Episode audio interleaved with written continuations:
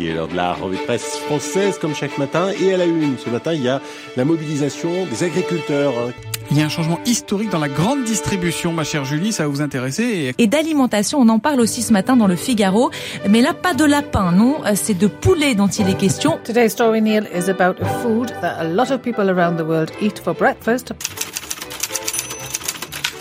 It's Business La revue de presse du business de la bouffe. avec Olivier Frey. Et Daniel Coutinho.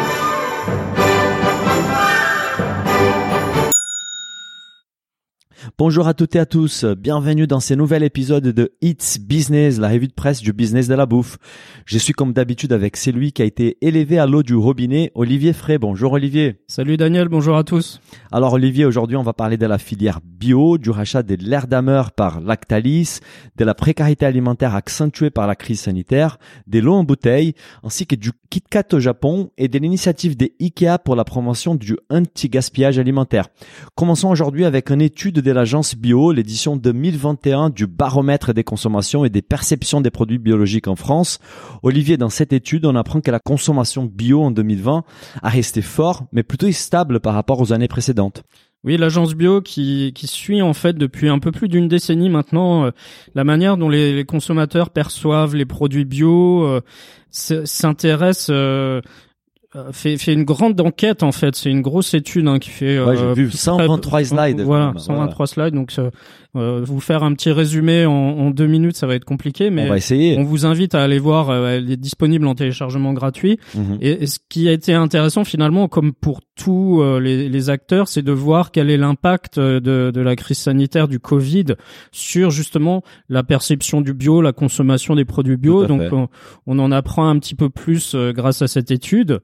Et Première chose, c'est que finalement, euh, pour la quatrième année consécutive, il y a, y a une stabilisation quelque part de la Ouais. croissance de la consommation mensuelle de produits bio. Intéressant, je m'attendais pas à ça en fait. Voilà, donc euh, bon, c'est un taux qui dépasse quand même les 70%. On est à 73% en 2020. Qui consomme au moins une fois par mois. C'est Qui pas non plus consomme une au moins- consommation quotidienne. Voilà, donc euh, Il y a 13% qui disent consommer tous les jours et 34% qui disent consommer au moins une fois par semaine. voilà, une fois par mois, c'est enfin c'est pas c'est pas grand chose. Hein. Une Non, fois je par mois, on faible, achète un, ouais. un petit un- une petite brique de lait. euh, et, et par contre, ce qui est ce qui est intéressant, c'est que cette fois-ci, le taux de, de non consommateurs, donc les gens qui ne veulent pas, euh, alors par opinion, par euh, par principe, consommer de bio. Euh, il reste aussi stable quelque Oui. part aux alentours de 10%. Il y a Ouais. 10% de la population française qui dit non, je, le bio, ça ne m'intéresse pas. En fait, on apprend que la crise sanitaire n'a pas accéléré la consommation du bio. On apprend également en fait que la consommation elle est plus élevée au sein d'un segment plus aisé, donc CSP+, euh, par rapport à des segments moins aisés, et surtout au sein d'une fourchette d'âge plus jeune. En fait, les plus gros consommateurs du bio en France aujourd'hui sont ceux entre 25 et 34 ans.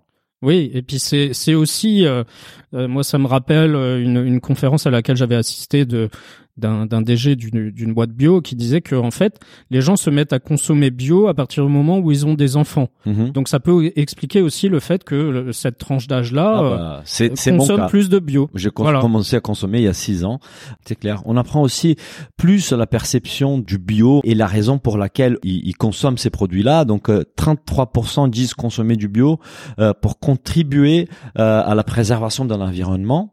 Euh, et il y a 30% qui disent parce que ce sont des produits plus naturels et aussi 30% qui disent parce que ce sont des produits meilleurs pour leur santé. Oui, et on apprend aussi que le bio en 2020 il a séduit 15% de, de consommateurs en plus. Et un quart de ces nouveaux consommateurs, ils ont commencé à, à- à consommer des produits bio pendant le co- premier confinement de- du mois de mars, euh, mars-avril l'an dernier. D'accord. Donc c'est une belle perf. euh, Il y a, les, les gens se sont dit peut-être que comme ils allaient plus au restaurant, ils avaient un surplus euh, de sous à dépenser pour leur consommation alimentaire. Donc ils se sont dit bah pourquoi pas euh, mettre ce surplus-là dans des produits un peu plus chers, donc des produits bio. C'est intéressant. Et on apprend aussi sur la consommation hors domicile du bio. Et c'est justement, euh, ça revient au fait que tu disais qu'il y a des jeunes parents qui se mettent à consommer bio quand ils ont des enfants. Et justement là, le- l'endroit où, on- où les Français souhaitent consommer plus souvent du bio, c'est à l'école. Donc c'est les restaurants scolaires, la cantine scolaire. Ouais, ouais. Et là, c'est les parents qui disent, il y a 39% des, des, des Français qui disent que à l'école, ils veulent absolument que ça soit du bio. Pour les Alors le- oui, et du coup euh, ça, ça vient en frontal avec euh, quel, quel prix les parents sont prêts à mettre pour le repas d'un enfant. hein. Tout à fait. Euh, parce qu'on sait que les- le prix euh, c'est un peu le nerf de la guerre euh, dans la restauration collective, donc va y a- va falloir trouver un, un équilibre entre la, la demande des parents qui veulent du bio et, et combien Et ils sont prêts à payer, payer, pour avoir le oui. bio. Et, en termes des produits, on, se rend compte évidemment que c'est les fruits et légumes en premier. 81% des Français favorisent les, fru- les fruits et légumes bio. Euh, les catégories des, des produits laitiers, euh, c'est autour de 45 pour le lait ou, ou 41 pour les fromages. On voit aussi que les œufs, c'est un produit qui est très demandé en bio. Les œufs sont très demandés en bio, ouais, c'est assez intéressant. Moi j'ai trouvé ça, euh, 69% Oui. consomment des œufs bio. Mhm. Euh, alors bien sûr, euh, c'est ça reste les, les trois grosses catégories de produits, hein, je dirais, qui sont consommés en bio. Mhm. À l'inverse, on a euh, on a quand même la viande qui est un peu inférieure. Hein. Oui. Si on regarde sur euh, sur le bœuf bio, il y a que 23%, 32% sur la volaille quand même. Mhm. Mais il y a des catégories qui sont quand même beaucoup plus euh, que d'autres. Ce qui est intéressant, c'est qu'il y a 6% qui consomment des seulement 6%, je dirais, consomment des plats préparés euh, ou cuisinés bio. Bah, je- moi, je pense que c'est pas mal lié à ce que plus on cuisine, plus on va travailler des produits bruts, et peut-être plus on va favoriser des produits des qualités, plus on, on s'intéresse pas à la cuisine, on achète des produits préparés, c'est bio, pas bio, on favorise peut-être les côtés pratiques des, des plats préparés. Ça ou l'assortiment.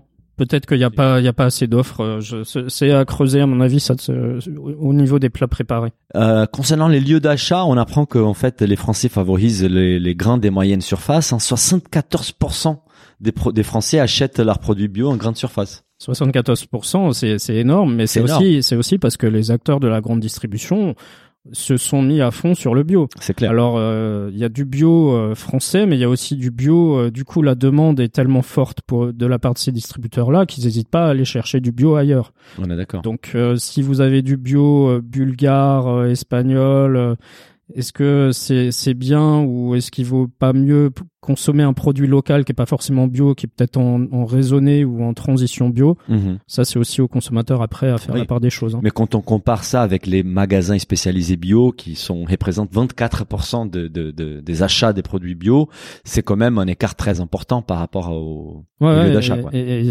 ça reste ça reste finalement la grande distribution le premier canal euh, de consommation pour le bio. hein. Et on finit donc euh, avec la question est-ce que les Français sont prêts à payer à payer plus cher pour les bio Ça encore une fois c'est une euh, une statistique qui reste stable donc euh, 36% sont prêts à payer plus cher pour un produit bio. Alors ça reste stable, mais sur les trois dernières années, si, si tu regardes en 2017, on était quand même à 41% qui étaient prêts à payer plus cher. Oui. Donc on voit quand même que de moins en, enfin, c'est aussi le, parce que la grande distribution propose de plus en plus de bio à prix serré que finalement les consommateurs se disent bah est-ce que je suis vraiment prêt à payer plus cher Pour un euh, produit bio. pour un produit bio, sachant que la, grande distrie a Oui. tiré les prix du bio vers le bas. Oui, et la crise sanitaire économique, en- peut-être en 2021, on verra encore moins des Français prêts à payer plus pour un produit C'est bio. possible, ouais, c'est possible. Bon, on va passer des produits bio à une histoire d'amour entre deux industriels du fromage qui arrive à la fin. C'est sur le Figaro, les mariages forcés entre Lactalis et Belle touchent à sa fin. Alors Olivier, l'amour n'est plus dans les laits. Belle, les propriétaires des Boursins, va céder l'air d'ameur à Lactalis. En échange, Lactalis sort de son capital. Oui, alors euh, on pourrait même parler d'amour vache entre les deux, hein, finalement. C'est effectivement le le groupe Bell a décidé de, de céder un de ses joyaux. Hein, L'air Ah oui, c'est c'est une de ses grosses marques. Euh, et cette opération, elle est valorisée par euh, Emmanuel Beignet, le, le PDG de Lactalis, aux alentours de 600 millions d'euros. Hein, donc c'est pas une petite euh, Non, opération. C'est une, c'est une grande opération. Par contre, la, la particularité de, de cette transaction, c'est que Lactalis, il va pas débourser un centime dans l'histoire. Comment il fait pour acheter du coup? En fait, historiquement, Lactalis avait des parts de, de capital du, du groupe Bell. hein. Il y avait Mhm. à peu près euh, 24, 24, 24% du, du capital. On, le savait assez peu. Hein. Oui, Euh, et, et en fait, bah du coup, Lactalis va rendre un- 1,6 million d'actions à peu près du groupe Bell en échange de l'air d'Hammer. D'accord. Donc en fait, ça représente plus ou moins 23% des capitales et Lactalis détiendra ainsi plus que 0,9% du capital des Belles.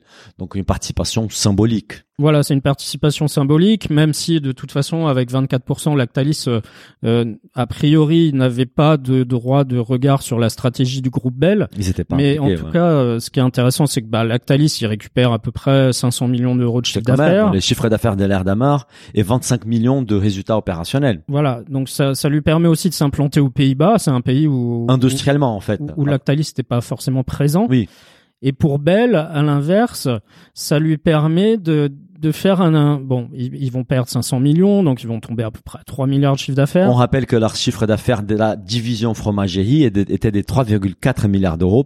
Et donc, cette session leur émet à un niveau de chiffre d'affaires des 3 milliards d'euros. Voilà, et en fait, ce que cherche à faire Bell, c'est à faire un équilibre entre les protéines végétales et les protéines animales. Euh, Bell a, a investi euh, il y a, il y a 4-5 ans maintenant dans, mon- dans le groupe MOM, Tout à fait. Materne, voilà, qui, fait des, qui ouais. fait des compotes hein, de transformation de fruits.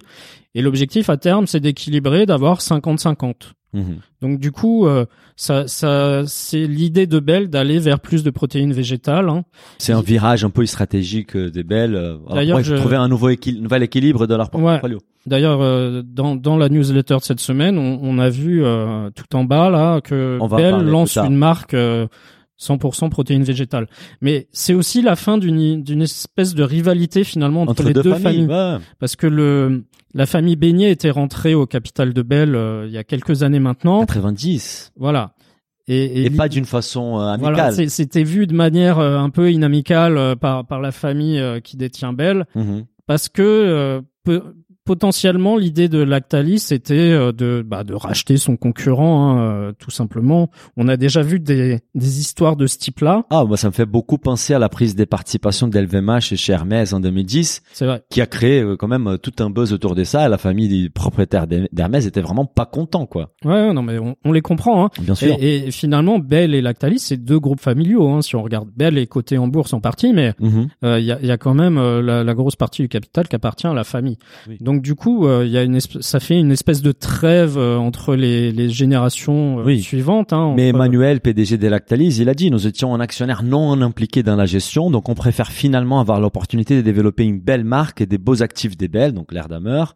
Et de son côté, Bell, le PDG des Bell affirme, si Lactalis était un actionnaire très respectueux, nous reprenons notre liberté, donc nos marges des manœuvres pour investir dans les relais des croissances que sont la Chine, l'Inde, nos innovations et les services à la restauration.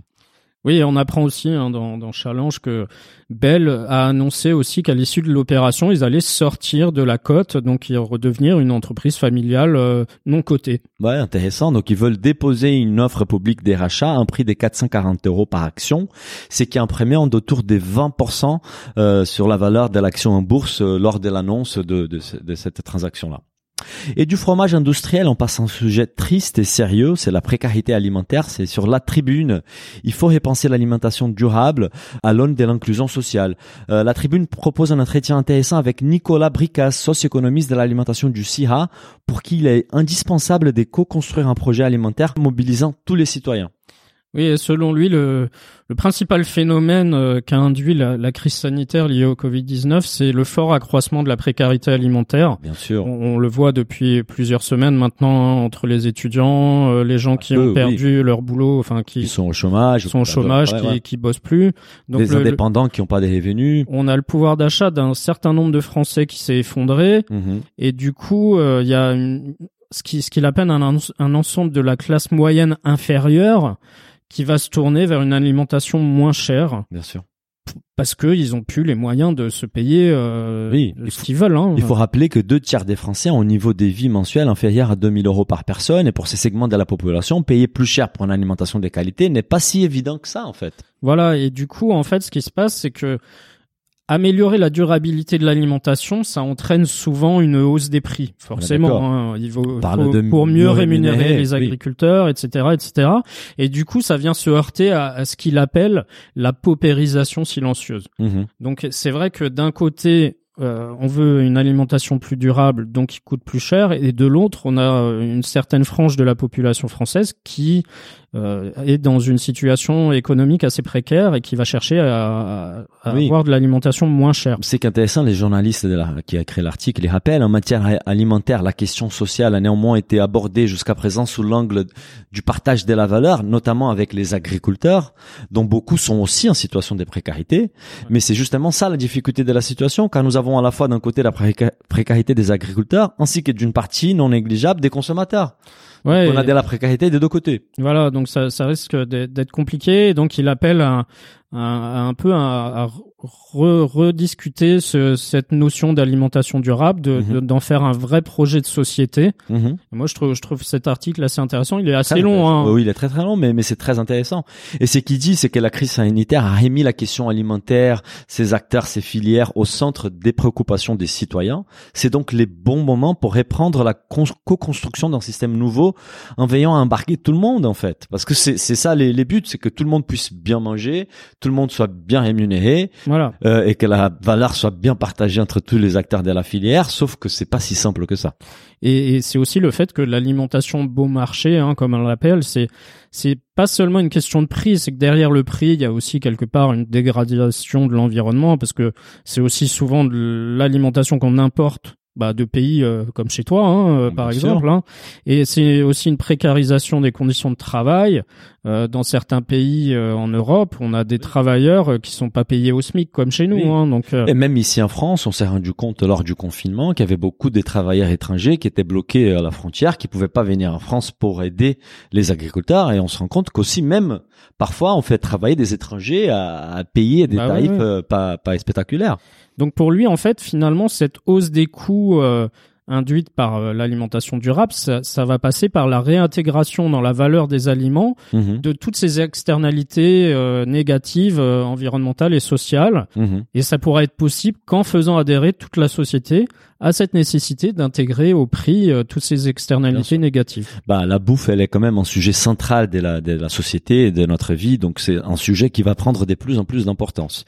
Euh, on passe de la précarité alimentaire à une aberration écologique, Olivier. C'est sur Financial Times. Bottled water should be a luxury, not a necessity. L'eau en bouteille devait être un luxe, pas une nécessité. Olivier, enfin une bonne nouvelle liée au Covid. On apprend dans cet article que la crise sanitaire a eu un énorme impact sur la vente d'eau en bouteille. Bon, c'est pas une bonne nouvelle pour les actionnaires de Danone, on l'a vu. Hein. Mais effectivement, en 2020, les, les ventes d'eau en bouteille euh, de, de Danone, ont- elles ont chuté de 17%, à Mhm. périmètre comparable a priori. Mhm. Et une raison, euh, enfin, elle est claire, hein, c'est que finalement, la, la pandémie de Covid-19, bah, ça a entraîné la fermeture de restaurants et de cafés euh, dans de nombreux pays. Mhm. Et du coup, c'est c'est quand même des, des circuits de distribution dans lesquels on vend l'eau en bouteille. euh, Bien sûr. et finalement, on, on se rend compte que euh, bah ça ça pèse. Euh, Nestlé a aussi eu quelques soucis avec son pôle eau qui viennent de, de restructurer parce qu'ils ont vendu une partie de leur pôle eau euh, aux États-Unis. Mhm. Donc l'eau en bouteille euh, a un peu du, du plomb dans l'aile, je dirais. Mhm. Et c'est pas plus mal finalement aussi parce que les, les gens se sont rendus compte que bah on est on est chez nous, euh, l'eau du robinet bah c'est pas si mal finalement. On est d'accord. Et pourquoi on s'embêterait à acheter des packs d'eau? Parce qu'en plus c'est lourd. Hein. Ça me fait penser à cette pub euh, pour euh, pour les Soda Stream où la petite fille lui dit euh, mais papa quand tu remontes l'eau en bouteille tu tu dis toujours plein de gros mots parce que c'est lourd et tout. Donc c'est c'est assez intéressant et d'ailleurs on a aussi ces acteurs Soda Stream euh, Ah ouais. euh, qui qui surfent. Au départ, SodaStream, c'était euh, pour euh, pour une alternative au soda, et finalement aujourd'hui, ils ont trouvé un nouveau positionnement en alternative à l'eau en bouteille, Ah, euh, d'accord. à l'eau gazeuse en Moi, bouteille. j'étais un finalement. grand consommateur d'eau gazeuse en bouteille. Et l'année dernière, avant les confinements, j'ai fait le choix d'acheter un filtre et une soda stream. Et depuis, je ne génère plus de déchets euh, plastiques. Je je- J'avais quand même quelques bouteilles par semaine que je jetais à la poubelle. Et, Ouais. ça, c'est fini. Et c'est génial, en fait, de voir qu'à notre échelle, on peut avoir un, un petit impact. C'est intéressant dans l'article aussi. C'est un professeur d'anthropologie, Richard Welk, qui dit euh, euh, amener les gens à payer pour des choses qu'ils ont déjà en abondance, c'est un exploit pervers. Et l'article rappelle que la montée en popularité des lots minérales est l'histoire d'entreprises telles que Danone et Nestlé qui ont persuadé les consommateurs que les liquides contenus dans les bouteilles est plus sain et plus savoureux que celui provenant des tuyaux en fait. En lui donnant une image des marques et en maîtrisant les approvisionnements, elles ont créé un bien de consommation rare et cher. Oui, et puis c'est c'est aussi euh, finalement aujourd'hui l'empreinte écologique de l'eau en bouteille qui est, qui est, remise en cause par les consommateurs. Hein, donc faut pas se mhm, leurrer. Hein. mhm. Il y a il y a de l'eau euh, qui est transportée sur de longues distances. Quand vous quand vous envoyez des, des bouteilles d'évian aux États-Unis, on sait que l'évian euh, se vend plutôt pas mal aux États-Unis. Envoyer de l'évian aux États-Unis, c'est plus une C'est une aberration, aberration. écologique. On est 100% d'accord. Et, et- et on apprend également, c'est qu'une grande partie de l'eau en bouteille est vendue dans des pays où l'approvisionnement public en eau est contaminé ou rare. 70% des ventes d'eau en bouteille des Danone en volume entrent dans cette catégorie, notamment euh, sa marque Aqua en Indonésie. Et les entreprises comme Danone ne sont pas non plus les premières responsables de la incapacité des villes et des pays à distribuer de l'eau potable. Mais l'eau privée ne doit pas supplanter les libres accès à l'eau potable. Oui, et puis enfin pour ceux qui, qui voyagent, euh, on sait bien que dans certains pays, euh, il faut surtout éviter l'eau en bouteille euh, au risque d'être cloué au lit pendant quelques jours. Donc effectivement, Oui. enfin l'eau du robinet, pardon. Oui, au- et au- acheter l'eau de l'eau en bouteille euh, tous les jours euh, pour consommer. Mais mais en fait, ce qui est ce qui est intéressant, c'est aussi euh, l'article rappelle ce que disait l'économiste Adam Smith euh, dans dans son ouvrage La richesse des nations, c'est que l'eau qui est pourtant essentielle à la vie, elle est moins chère que des diamants qui quelque part sont juste un luxe. Hein. Mhm. Et c'est dû au fait que euh, quelqu'un qui dispose d'une grande quantité d'eau va apporter, euh, va accorder finalement une grande valeur, peu, enfin peu de valeur à un verre d'eau supplémentaire. Si, si vous avez beaucoup d'eau, avoir un peu d'eau en plus, vous accordez peu de valeur. Alors que le diamant c'est un peu différent. Il y a la rareté qui joue, et donc du coup l'utilité marginale de l'eau, elle est faible. C'est très intéressant. Euh, L'article finit en disant que lorsque la pandémie sera terminée, les restaurants serviront, serviront à nouveau davantage des viands et des payés, mais la tâche principale des gouvernements consiste à faire couler l'ordinaire en toute sécurité. Voilà. Euh, l'eau en bouteille, on passe à un nouvel acteur de l'e-commerce alimentaire qui arrive en France. C'est sur LSA. Everly, l'Instacart italien, détaille son offensive en France. Alors Olivier, 2021 sans doute l'année de l'e-commerce alimentaire en France, encore un nouvel acteur qui arrive dans l'Hexagone. Oui, et, et, bah, du coup, ça, ça veut dire quand même que le marché français euh, intéresse euh, Ah bah des, oui. des- des acteurs étrangers. Hein. On a parlé il y a quelque temps de du hollandais Picnic, Qui, voilà. qui, qui arrive aussi euh, au, en nord, au nord de la France. Et là, cette fois-ci, Everly, c'est un acteur italien qui, qui va débarquer, qui a débarqué d'ailleurs À Lyon. début février à Lyon, donc Mhm. proche de finalement de la frontière italienne. Hein. Mhm. Et, et le, le CEO de d'Everly, qui s'appelle Federico Sargenti, a pu s'entretenir avec LSA. Donc sur euh, sur toute sa stratégie, comment il voit le développement de Everly en France. Donc c'est c'est une, interview assez intéressante. Oui, il ambitionne de devenir l'Instacar européen. Est-ce que tu peux nous rappeler qui est Instacar, Olivier? Alors Instacart, c'est une, une start-up américaine qui en fait euh, fait ce qu'on appelle de la livraison collaborative. D'accord. Donc en fait, euh, c'est euh, bah, vous- et moi, on peut euh, on peut devenir euh, shopper euh, sur Instacart. Mhm. Donc on fait les courses pour les gens et on leur livre euh, directement et en, en échange de ça, on est rémunéré par Instacart. C'est une espèce de Deliveroo, on va dire, de l'e-commerce alimentaire, parce que il y a pas, de- ils ont pas de produits, ils ont pas d'entrepôt, ils assurent juste la livraison du dernier kilomètre en passant par des livreurs indépendants, Voilà, c'est ça. avec C'est une mise toute en la relation. problématique sociale qui va avec. Mais mais en tout cas, ce qui est ce qui est intéressant, c'est que euh, cette entreprise italienne, c'est elle est déjà en Italie évidemment, 110 millions d'euros de volume d'affaires en 2020, et la France Mhm. c'est le quatrième pays euh, finalement Ouais. auquel ils s'attaquent. Hein. Ils sont ils sont aussi en Pologne et en République tchèque. Ils sont déjà en 70 villes en Italie et 20 villes en Pologne, ouais. Voilà. Et en fait, l'idée euh, d'Everly actuellement, ils sont a priori en train de, de se rapprocher de différents acteurs de la grande distribution. Mhm. Et pour le PDG, en fait, c'est pas de la concurrence directe avec ces acteurs-là, mais au contraire, c'est une offre complémentaire parce que ça leur apporte euh, potentiellement du business en plus. C'est Euh, dit, ouais. bah, ça fait un intermédiaire de plus euh, qui va proposer leurs produits à des consommateurs, en fait. C'est clair. Bah, et le journaliste qui lui demande en fait quel intérêt pour les distributeurs de travailler avec Everly et les PDG répond c'est la combinaison de de deux paramètres. Les premiers étant qu'on leur offre un moyen de vendre leur assortiment en ligne avec très peu de coûts. Et puis, nous leur offrons aussi un canal additionnel et des ventes incrémentelles, avec soit des consommateurs qui ne font pas leurs courses chez eux habituellement, ou soit des clients existants attirés par ces nouveaux modes de consommation. Et, on voit quand même que euh, l'un des enjeux des, prochaines années, c'est vraiment la livraison de courses alimentaires, hein, parce que on a on a vu aussi que Deliveroo et Uber Eats euh, s'intéressent à ce créneau-là. Euh, on a on a d'autres euh, d'autres acteurs. Hein. On pense à la Belle Vie, on pense à épicerie. Euh. Il y a Gorilla qui a, été valorisé à 10 milliards d'euros là cette semaine. Et Cajou qui se lance aussi là-dessus.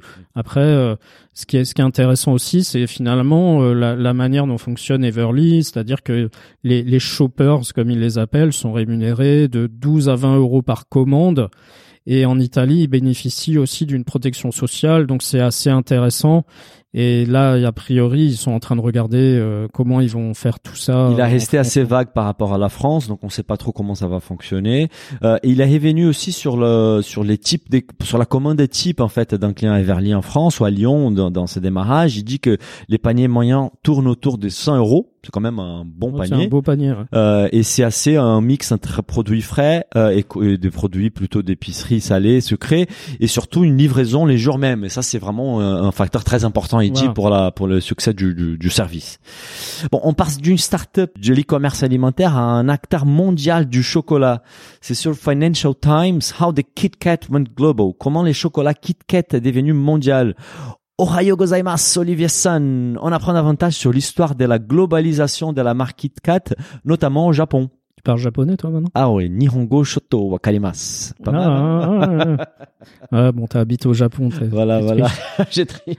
Euh, en fait, c'est un, c'est un article euh, assez intéressant qui parle de, de la mondialisation quelque part de l'alimentation et, et qui parle de cet exemple du KitKat et de comment KitKat s'est développé au Japon. Hein. C'est très intéressant. Tous, ceux qui ont été au Japon savent qu'il y a au Japon, on trouve des, des KitKat euh, introuvables ailleurs, hein, au matcha, un peu à tout. Il y a des gens, moi je connais des gens qui se font amener des Kit Kat du Japon. Hein. Ouais, je sais. Et en fait, ce qui est intéressant, c'est que ça revient sur tout l'historique du Kit Kat. Donc, on, on, apprend que Kit Kat a été inventé en 1930 en Angleterre. C'est à l'époque un employé qui a, qui a suggéré à son patron qui s'appelait Henry One-Tree de, de mettre au point une friandise, une friandise qu'un homme pourrait emporter au travail dans son sac. Mhm. Voilà, l'idée est partie de là. Et suite à cela, l'entreprise, elle a lancé la gaufrette euh, qu'on connaît, hein, recouverte de chocolat, mhm. sous le nom de KitKat. Et mhm. le slogan, d'ailleurs, euh, a été inventé à la fin des années 50. Have a break, have a KitKat, comme on, connu ces slogans-là. Ouais. Et ça perdure encore aujourd'hui. Hein, d'ailleurs, le slogan, il, est resté. Et KitKat est, est, arrivé au Japon dans les années 70 et il était euh, dans un premier temps vendu comme une friandise exotique britannique. britannique. D'accord. Voilà. Ouais. Je sais pas si le le, bah, les Britanniques faisaient rêver les Japonais à l'époque, j'en sais rien. Non, mais je pense que c'était aussi une époque où les consommateurs japonais développaient un goût pour les voyages à l'étranger, les Japon s'ouvraient au monde, et donc les publicités au Japon montraient des Britanniques dans un contexte très anglo-saxon en fait. C'était un produit vraiment étranger quoi. Et, et, en fait, ce qui s'est passé, c'est que Ron Tree, euh, l'entreprise qui a inventé le KitKat, a été racheté en 88 par Nestlé. Mm-hmm. Et du coup, en fait, ils expliquent un peu euh, comment les finalement l'équipe euh, KitKat euh, au, Japon au Japon a développé euh, une, une, manière de, de, communiquer très très japonisante, très très japonaise. Mais au hasard en fait, c'était complètement au hasard. Ouais, ouais. C'était au hasard et, et un peu en dehors des clous de, de ce que demandait Nestlé, qui, qui lui veut avoir des marques globales qui parlent la, la même langue partout et avec le même message dans tous les pays. Et du coup, c'est assez intéressant parce qu'il y a un responsable local de Nestlé qui s'est rendu compte que les ventes de KitKat sur une des îles, qui est l'île de Kyushu, mhm. au sud du Japon, mhm. explosaient euh, dans une période bien définie. C'était entre décembre et février. D'accord. Et en fait, il y avait une explication qui s'était dégagée c'est qu'en fait les, les, étudiants ils avaient remarqué que le mot KitKat ressemblait à une expression japonaise qui est kitokatsu, donc qui veut dire euh, tu surmonteras. Mhm. Et du coup, il s'offrait un Kit Kat euh, en, porte-bonheur pour traverser euh, quelque part l'épreuve du Juken, qui est une sorte d'équivalent japonais au bac. Intéressant. Donc pour eux, ils, avaient ce Kit Kat en porte-bonheur avec eux quand ils passaient leurs examens. Mhm. Et après, ils ont décidé de faire évoluer un peu cette phrase parce qu'ils voulaient pas non plus mettre Kit Kat et ils ont dit, ils ont rajouté dans leur communication Kitosakura Sakuyo, les souhaits se réalisent en fait.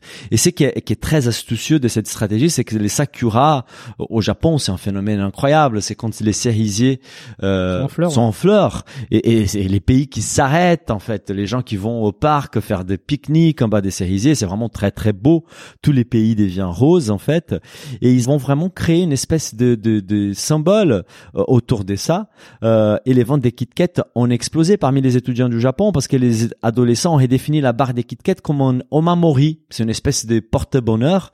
Et en janvier 2003, euh, 34% des adolescents japonais ont déclaré au sondeur qu'un Kit Kat était leur porte-bonheur préféré.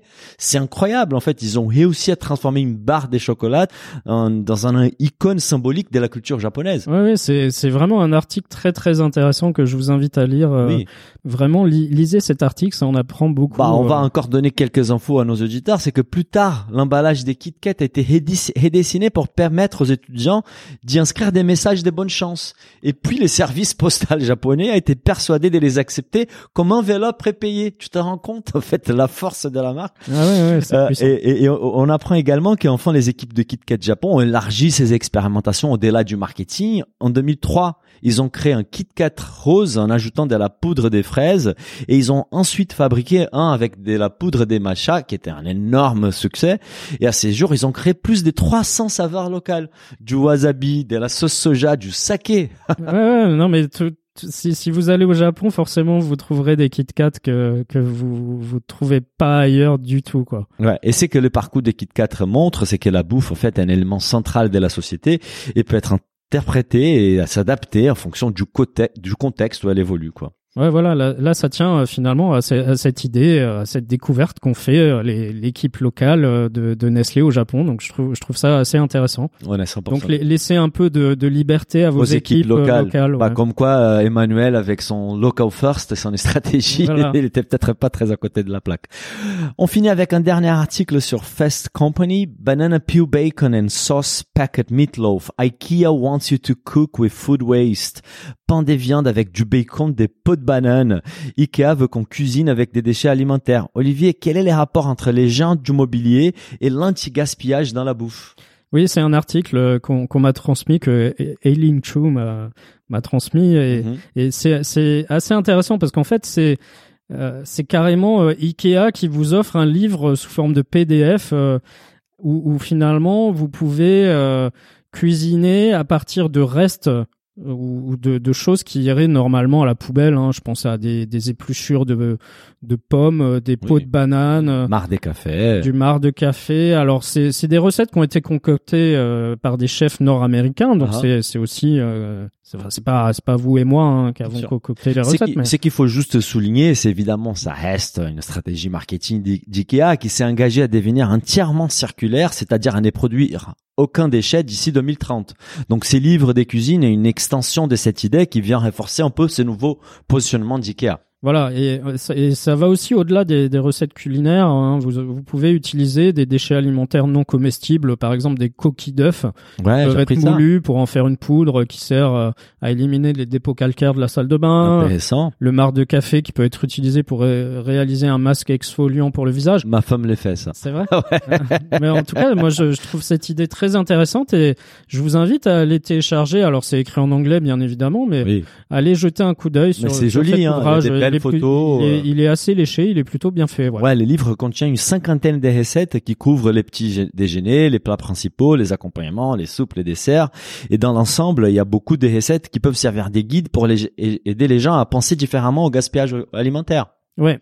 Et alors, il s'a- il s'appelle Scraps Book pour ceux qui le cherchent. Et on peut télécharger un PDF. Le lien est dispo sur la newsletter euh, comme comme chaque semaine. Parfait. On va terminer cette édition de It's Business avec les réseaux sociaux comme d'habitude.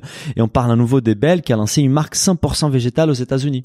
Oui, a priori, c'est une marque euh, qui s'appelle Nourish, euh, Nourish. ou Nourish, je sais pas trop comment on prononce, mais mais c'est c'est vraiment une première. euh, et c'est et c'est d'ailleurs intéressant de voir que Bell lance ça aux États-Unis. hein, ça montre le le poids du de ce qu'on appelle le plant-based euh, aux US. Et, la question, c'est est-ce qu'ils vont lancer cette marque après chez nous? Bah, On- on- moi je dirais que oui, peut-être pas tout de suite, mais ça, ça fait. On peut, on peut imaginer, mais en tout cas, c'est c'est une première de, de lancer une qui marque concerne la 100% volonté végétale. diversification des belles aussi Voilà. par rapport aux produits Mm. laitiers. Euh, on parle d'un autre sujet, c'est que alors que les Français hésitent à se faire vacciner, aux US on offre des donuts à ceux qui se vaccinent en fait. Ouais, voilà, c'est c'est la, la, la chaîne Cri- Krispy Kreme qui qui a annoncé euh, sur Twitter qu'elle offrait un donut à ceux qui venaient avec leur carte de vaccination. Donc euh, l'offre court jusqu'à la fin de l'année. Donc euh, je je sais pas si vous pouvez avoir un donut par jour jusqu'à la fin de l'année. Donc vous serez vacciné, mais vous euh, allez prendre du poids hein, probablement si vous le faites tous les jours. Écoute, ça peut donner des idées aux, aux- aux entrepreneurs français. Et Olivier, on finit avec un débat sur Twitter crevette ou pas crevette? Ouais, c'est le genre de débat qu'on voit que sur Twitter. hein. C'est un tweetos Très qui est, utile ces un tweetos qui a posté euh, une, une photo de, de, de, de son paquet de céréales qu'il a ouvert. Alors Ouais. c'est, je sais plus quelle marque, mais euh, en tout cas, on, on remarque quand même sur la photo quelque chose qui ressemble à Ah ouais. deux, deux queues de crevettes. Ah ouais. Donc il a interpellé euh, la marque en question en disant, écoutez, j'ai que font euh, ces, ces deux queues de crevettes dans mes céréales? J'invite vraiment nos auditeurs qui ont 5 minutes à aller sur la newsletter et regarder, euh, voir la photo. Pour moi, il n'y a pas de doute. hein. Ce sont des crevettes. Et en fait, le débat s'enflamme parce que le fabricant, lui, a dit non, non, c'est pas des queues de crevettes. Notre équipe de recherche s'est penchée sur la question. Ce serait un agglomérat de sucre et de cannelle. Et, et finalement, le débat s'est vraiment enflammé. Il y a eu des centaines de milliers de réponses, ou même certains acteurs qui ont dit mais non, c'est des crevettes. Donc allez, allez jeter un coup d'œil, c'est assez rigolo. C'est très rigolo. Euh, Olivier, merci beaucoup et à la semaine prochaine pour un nouvel épisode des Hits Business. Salut Daniel, au revoir à tous. Au revoir. Si le podcast vous a plu, n'hésitez pas à le noter 5 étoiles sur votre appli et à le partager autour de vous. Pour vous abonner à la newsletter, il suffit d'aller sur businessofbouffe ou olivierfray.com et vous abonner dans la rubrique newsletter. Bonne semaine et à bientôt